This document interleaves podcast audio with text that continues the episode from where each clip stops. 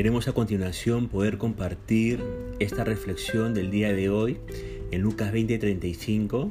Dice así la palabra del Señor, pero los que son tenidos por dignos de alcanzar aquel siglo y la resurrección de entre los muertos, ni se casan ni son dados en matrimonio. ¿Se ha preguntado cómo será la vida venidera de todos aquellos que han decidido ser seguidores y discípulos del Señor Jesucristo? ¿Tiene usted alguna idea de cómo vivirán en el mundo venidero los que aceptamos a Cristo como Señor y Salvador? El pasaje Lucas 20, a partir del verso 27 al 40, nos dice algo de cómo será esa vida venidera. En primer lugar, esa vida venidera, eh, se dice que en esa vida venidera no habrá matrimonios. Miren lo que dice el versículo 34 y 35. Eso lo reafirma. En este mundo en el que vivimos hay matrimonios, pero en el mundo venidero no los habrá. Y hay un motivo especial y maravilloso para que no haya matrimonios en el mundo venidero. ¿Sabe cuál es ese motivo?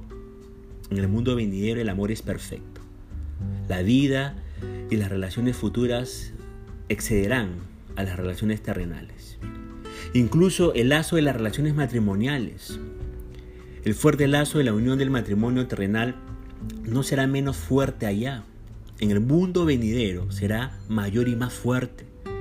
Pero también lo serán todas las demás relaciones. En el mundo venidero nuestras relaciones dejarán de ser como lo son en la tierra. Serán cambiadas en forma absoluta. El egoísmo, el pecado, no afectarán nuestro amor, no afectarán nuestra vida. Nuestro amor en el mundo venidero será perfecto. Por eso vamos a poder amar a todos de manera perfecta. Una esposa terrenal, por ejemplo, no será amada como lo fue amada en esta tierra. ¿Por qué? Usted preguntará. Porque en esta tierra fue amada imperfectamente. En el mundo venidero será amada con amor perfecto. Cada uno amará a los demás de manera perfecta. Dios cambiará todas las relaciones haciéndolas perfectas en esa vida venidera. ¿Cómo será la vida venidera? En segundo lugar, no habrá muerte. Lo dice el verso 36. Note lo que Jesús dijo. No pueden ya más morir. La persona queda encerrada con un cuerpo y una existencia incorruptible, viviendo por siempre para Dios. Y 1 Corintios 15 lo reafirma en el versículo 53 y 54 de la traducción lenguaje actual. Dice, Dios cambiará estos cuerpos nuestros que mueren y se destruyen por cuerpos que vivirán para siempre y que nunca serán destruidos. Cuando esto suceda, se cumplirá lo que dice la Biblia, la muerte ha sido destruida. Eso significa que en el mundo venidero no habrá cáncer, no habrá enfermedades, que coronavirus ni que ocho cuartos. Nada de estas cosas habrá en el mundo venidero. ¿Por qué? Porque en la vida venidera no, no habrá muerte. ¿Cómo será eh, esta vida viniera en tercer lugar. Seremos iguales a los ángeles. Lo dice también el versículo 36 en la segunda parte, ¿no? Tendremos una forma de ser, tendremos una naturaleza diferente.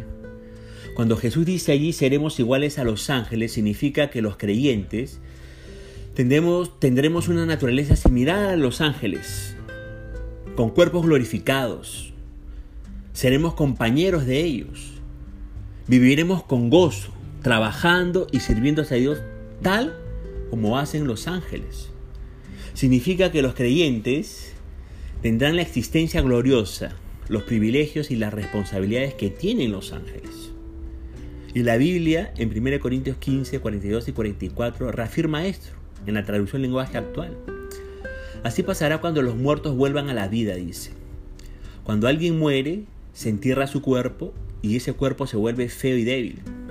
Pero cuando esa persona vuelve a la vida, su cuerpo será hermoso y fuerte y no volverá a morir.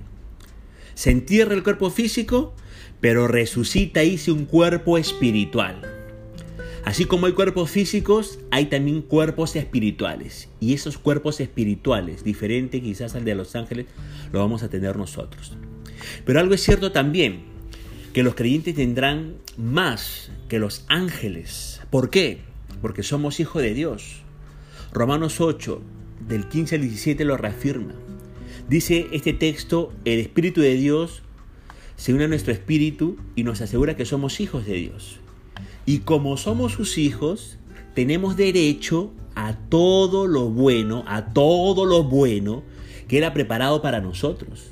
Todo eso lo compartiremos con Cristo. Y si de alguna manera sufrimos como Él sufrió, seguramente también compartiremos con Él la honra que recibirá. ¿Se da cuenta? Como hijos de Dios vamos a tener mucho más que los ángeles. ¿Cómo será la vida venidera? En cuarto lugar, gozaremos de una vida perfecta por la resurrección de Dios. Lo dicen los versículos 37 y 38. En el mundo venidero, téngalo por seguro que la vida será una vida resucitada, una verdadera vida, una vida más real que la de este mundo. Será una vida perfecta, que se va a tener que vivir de manera perfecta para Dios. Fíjese que el texto dice que Dios es, Dios es el Dios de Abraham, Isaac y Jacob. Eso significa que las relaciones que Dios tiene son relaciones activas. El texto no dice, yo fui el Dios de A, no dice el texto eso. Por lo tanto, la relación de Dios con los suyos se mantienen aún después que los suyos experimenten la muerte en este mundo. Y usted sabe que Dios es eterno. Y como Dios es eterno, Él puede crear y puede mantener relaciones activas y eternas. Los hijos de Dios entran al reino de su presencia y se relacionan activamente con Él, porque Dios es eterno. Pero déjeme decirle también que las relaciones que Dios tiene con sus hijos son relaciones buenas y recompensadoras. Los patriarcas de la antigüedad que hemos mencionado recibieron promesas de recompensas muy personales. Y es preciso que haya resurrección para que nuestra relación con Dios sea buena y recompensadora. Póngase a pensar, morir y ser abandonado como un cadáver muerto y descompuesto no es bueno ni recompensador. Así que créalo. Abraham, Isaac y Jacob tienen una buena relación con el Señor y también una relación recompensadora. Ahora están, ahora están más vivos que cuando estaban en la tierra. Están con Dios. Están con Dios. Y, ahí usted y yo también estaremos si somos de Cristo. ¿Por qué? Porque la resurrección es un hecho, la resurrección es una realidad. El versículo 38 revela el hecho de que Dios existe. Y puesto que Dios existe, Él es Dios con poder omnipotente, perfecto y eterno. Y Dios puede hacer todo, usted lo sabe. Puede hacerlo todo de manera perfecta y eterna. Puede llamar y reunir los elementos descompuestos de un cuerpo puede levantar ese cuerpo después que ha reunido esos elementos descompuestos para hacerlo vivir en la dimensión espiritual. Él lo puede hacer. Y Efesios capítulo 1, versos 11 y 12 nos habla, nos habla de las bendiciones espirituales que en Cristo son nuestras. Dice el texto, en Él, hablando de Cristo, en Cristo, asimismo tuvimos herencia, dice. A fin de que seamos, otra versión dice, a fin de que existamos este versículo reafirma que la resurrección es un hecho. Será experimentada por todos los hombres de todas las edades, porque Dios es, hermanos, Dios es. Y Dios ha querido darnos una herencia, la herencia de vivir eternamente con Él. Experimentaremos una transformación de, nuestra naturaleza, una transformación de perfección y de permanencia. Por eso, usted que me escucha, es preciso que preste cuidadosa atención a lo que le voy a decir a lo que dice la Biblia en realidad. Hebreos 11:6 dice lo siguiente, sin fe es imposible agradar a Dios. Todo el que desea acercarse a Dios debe creer que Él existe y que Él recompensa a todos los que buscan, lo buscan con sinceridad. Tenemos que creer que Dios es y que es galardonador de los que le buscan diligentemente. Vale decir, Dios recompensa a todos los que buscamos vivir eternamente con Él. Él lo recompensa. Y la Biblia va a decir algo más en Romanos 14, versos 7 al 9. Va a decir, nadie vive para sí, nadie muere para sí, pues si vivimos, para el Señor vivimos. Y si morimos, para el Señor morimos. Así que, ya sea que vivamos o que muramos, somos del Señor. Porque para esto mismo Cristo murió y resucitó para ser Señor de los vivos y de los muertos. Gloria a Dios. Miren, hay un hecho simple que se destaca con toda claridad en estos argumentos de Jesús. Él dice, puesto que Dios es, porque puesto que Dios existe, Dios no es Dios de muertos, sino Dios de vivos. Y la muerte no puede romper la relación del creyente con Dios. El creyente va a vivir con el Señor por siempre, por siempre y para siempre. La vida venidera, donde no habrá matrimonios, no habrá muerte, donde seremos iguales a los ángeles y donde gozaremos de una vida perfecta, solamente la pueden experimentar los que son considerados dignos de entrar en esa vida, según el versículo 35 en su primera parte de Lucas 20. Y esto es algo significativo. La persona no puede entrar a este mundo venidero por su trabajo, por su esfuerzo.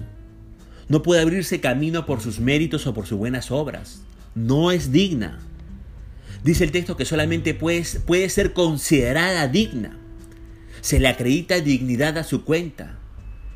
Por eso la Biblia dice que por su fe es considerada digna una persona. Dios toma la fe de una persona y la cuenta como si fuese justicia. La Biblia dice en Romanos 5.1 lo siguiente, justificado pues por la fe, tenemos paz para con Dios por medio de nuestro Señor Jesucristo. Mire, toda persona sigue existiendo después que pase de este mundo. Pero no todos entrarán al cielo cuando pasen de este mundo. Ir al cielo es la vida venidera que le esperan a todos los creyentes. Quienes no han vivido una vida de fe en Jesucristo, los que no son contados como dignos, no entrarán al cielo, sino que entrarán a ese lugar que Cristo mismo llamó el infierno. Y Juan capítulo 5, verso 28 y 29 va a decir lo siguiente. Ciertamente, ya se acerca el tiempo en que todos los que están en las tumbas oirán la voz del Hijo de Dios y resucitarán. Los que hicieron el bien resucitarán para gozar, dice, de la vida eterna.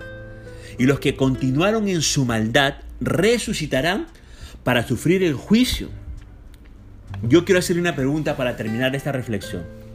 Usted que me escucha, ¿gozará de la vida venidera que Dios tiene preparado para los que creen y tienen fe, fe en Él, en su persona? ¿O usted sufrirá una condenación eterna, separado para siempre del Señor, por no creer?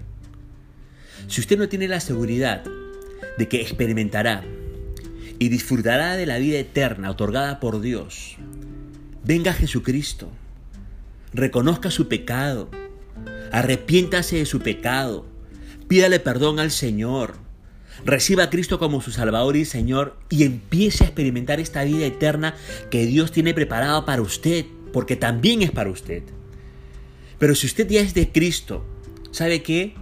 Dele muchas gracias a Dios por haberle buscado y usted haber puesto su fe en Él.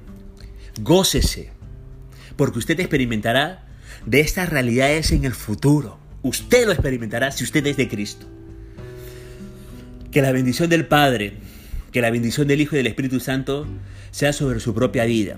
Y nos estaremos escuchando hasta en otra oportunidad. Dios le bendiga.